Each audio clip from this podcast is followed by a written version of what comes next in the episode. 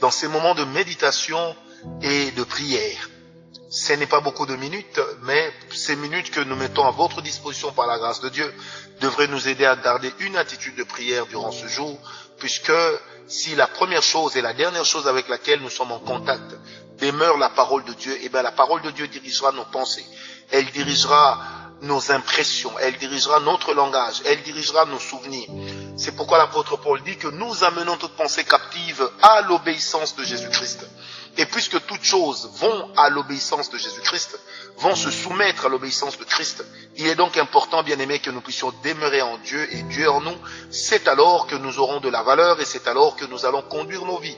Non pas comme nous voulons, mais comme le veut le Seigneur au travers de sa parole et au travers de son esprit. Bienvenue dans cette tranche bénédiction matinale avec Francis Ngawala. Je vous propose un passage de la parole de Dieu. Genèse 8, verset 15 à 18. Genèse 8, verset 15 à 18. Alors, Dieu parla à Noé en disant, Sors de l'arche, toi et ta femme, tes fils et les femmes de tes fils avec toi. Fais sortir avec toi tous les animaux de toute chair qui sont avec toi, tant les animaux que le bétail, et tous les reptiles qui rampent sur la terre, qu'ils se répandent sur la terre, qu'ils soient féconds et multiplient sur la terre. Et Noé sortit avec ses fils, sa femme et les femmes de ses fils. Noé sortit avec tout son bagage humain, tout son bagage animalier et tous ceux qui étaient avec lui. Noé sort. Alors la chose la plus touchante ici, c'est dans l'attitude de Noé. Vous allez remarquer ceci dans les versets qui précèdent. Noé ouvre déjà pour voir si la terre a séché. Après l'épopée de l'envoi de la colombe et du corbeau, Noé sait qu'il y a où poser les pieds. Mais Noé se dit, je dois attendre le go de Dieu.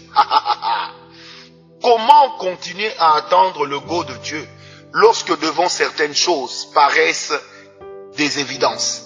Comment continuer à attendre le go de Dieu lorsque devant certaines choses paraissent des évidences divines? Vous savez, dans la vie de la plupart d'entre nous, chrétiens, nous sommes devenus tellement intelligents que nous reconnaissons quand Dieu nous dit non. Mais quand le temps passe, nous-mêmes, il nous arrive de transformer le nom de Dieu en oui. Dieu qui avait dit à Noé ferme. Noé devait attendre que le Seigneur qui lui avait dit ferme lui dise aussi ouvre. Bien aimé, nous avons un Dieu qui ne se dédie pas. C'est que le Seigneur t'interdit, reste interdit jusqu'à ce qu'il y ait une parole contraire. Je répète, pour ce que le Seigneur t'interdit, ça le reste et ça le demeurera aussi longtemps que le Seigneur ne t'aura pas dit le contraire de la première parole qu'il avait sortie. Nous commençons à avoir facilement aujourd'hui l'habitude de vouloir compléter Dieu. Nous commençons à développer facilement l'attitude de vouloir nous dire, le Seigneur a peut-être oublié. Non, bien aimé, Dieu n'est pas un père irresponsable. Dieu n'est pas un grand frère irresponsable. Dieu n'oublie personne. Dieu n'est pas un homme oublieux. Non, non, non, non, non, non. Vous savez, la mémoire de Dieu ne se plante pas comme si c'était la mémoire d'un ordinateur ou d'un smartphone. Si Dieu a fermé, attends que Dieu ouvre. Bien aimé, ce matin, je voudrais te parler des fausses opportunités. Vous savez, dans la vie des enfants de Dieu, toute opportunité n'est pas forcément à prendre. Toute chose n'est pas forcément la meilleure. Une personne que le Seigneur t'interdit aujourd'hui, avant que tu marches avec cette personne-là, sois sûr que le Seigneur a changé d'avis. Oui, Dieu peut changer d'avis. C'est le même Dieu qui avait dit à, Moïse que les femmes ne pouvaient pas hériter. Mais c'est le même Dieu qui est revenu sur ses paroles pour dire à Moïse, les filles de Tsélophade ont raison, donne-leur leur part d'héritage. Bien aimé, Dieu fait les choses selon les temps et les circonstances parce que c'est lui qui en est le maître. Donc il ne dépend pas des temps et des circonstances, mais par rapport au temps et aux circonstances, le Seigneur peut développer sa pensée comme il veut. Parce que c'est lui qui les manipule, c'est lui qui les conduit à sa guise. Vous savez, le Seigneur peut te dire, ne prends pas, ne te marie pas avec telle personne. Mais tu restes tellement auprès de cette personne qu'avec le temps, vous finissez par vos chromosomes sentimentaux commencent par s'accrocher. Et puis tout de suite, vous vous dites, ah, pourquoi pas? Pourquoi pas? Et puis paf, ça semble aller. Et là, vous entrez dans une volonté qui n'est pas divine, qui est en réalité une volonté humaine, qui est en réalité le fruit d'un calcul humain, au travers duquel tu as voulu montrer à Dieu que Seigneur, tu as oublié, alors je t'ai aidé. Le Seigneur te dit, n'entre pas dans ce parti politique. Et puis avec le temps, on commence à te faire des propositions tellement alléchantes que tu mords en te disant, bon, Dieu parle tantôt d'une manière, tantôt d'une autre. Bien-aimé, quand il y a eu une manière par laquelle le Seigneur t'a interdit une chose, généralement, je ne dis pas toujours, mais généralement c'est de cette même manière que le Seigneur viendra te dire, ok, go, maintenant tu peux y aller. Bien-aimé, nous devons apprendre à grandir et à laisser grandir en nous la soumission totale à Dieu. Cette soumission engage un renoncement complet de notre personne, un renoncement complet de ce que nous sommes et de ce que nous faisons. J'ai observé durant ma petite vie chrétienne plusieurs chrétiens, et moi-même aussi ça m'est arrivé plusieurs fois.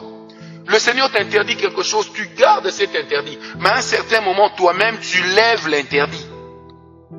Comme si le silence de Dieu, après t'avoir frappé d'un interdit, c'est comme si le silence de Dieu venait contredire. Bien aimé, le fait que Dieu te dise non, ça veut dire que Dieu compte sur ta maturité pour ne pas que tu annules le veto placé par Dieu.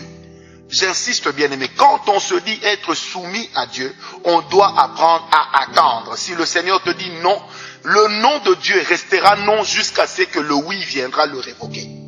Donc tant que le nom de Dieu n'a pas été révoqué par un oui qui vient de la même manière, qui vient d'une autorité divine, tu ne peux pas toi-même lever le veto. C'est comme ça qu'il est de ces gens, quand ils lèvent le veto de Dieu, tout de suite ils marchent, ils ont l'impression que tout va bien. Ils ont l'impression que tout va bien. Mais après un temps, quand ça commence à aller mal, ils seront étonnés de se rendre compte que Dieu n'assume pas la responsabilité de ce qui arrive. C'est comme le cas aujourd'hui de ce que nous observons. Moi, je le vois souvent. Le Seigneur m'a dit, tu es mon Père spirituel. La personne est là, elle reste. Et puis après un temps, elle disparaît. Elle devient fils spirituel d'une autre personne qui a peut-être beaucoup plus de succès, qui est peut-être en vogue. Et nous allons, dans, nous sommes dans une génération dans laquelle les gens vont de père spirituel en père spirituel, comme s'ils étaient en train de faire des conquêtes de, de, de, de plate-bande, des conquêtes de territoire. Quand Dieu t'a dit c'est lui, bien aimé, ça restera lui aussi longtemps que Dieu ne dira pas que ce n'est pas lui. Vous savez, cette capacité de vite changer, de partenaire, de vie, de vite changer de père spirituel, d'encadreur ou de guide, reflète simplement le manque de patience et de maturité spirituelle qui caractérise l'homme moderne que nous sommes malheureusement devenus. Malgré le salut, nous sommes devenus des hommes tellement modernes que autant l'internet va vite, on veut que spirituellement aussi ça va vite. Quand ça coince, on dit non, ça coince. C'est comme ça qu'il y a des gens qui touchent au fétiche. C'est comme ça qu'il y en a qui se retrouvent dans l'occultisme parce qu'ils veulent aider Dieu. Parce qu'ils veulent changer l'opinion de Dieu. Bien aimé, Dieu est assez responsable pour assumer la responsabilité de sa parole. Dieu est assez responsable pour assumer la responsabilité de ses actes. Quand Dieu te dit reste sous cet arbre, frère, même si on était en train de déraciner l'arbre, reste là. Je dis bien reste là. Reste là. Je rends ici hommage aux personnes dont la constance dans les choses de Dieu est encore là. Je rends ici hommage à ces personnes qui sont restées constantes malgré les aléas. Vous savez, au jour d'aujourd'hui, si vous n'avez pas beaucoup de caractère, vous allez vous livrer à toutes sortes de changements et de réaménagements même de votre être intérieur. À un moment, vous vous croirez plus intelligent, plus fort que Dieu.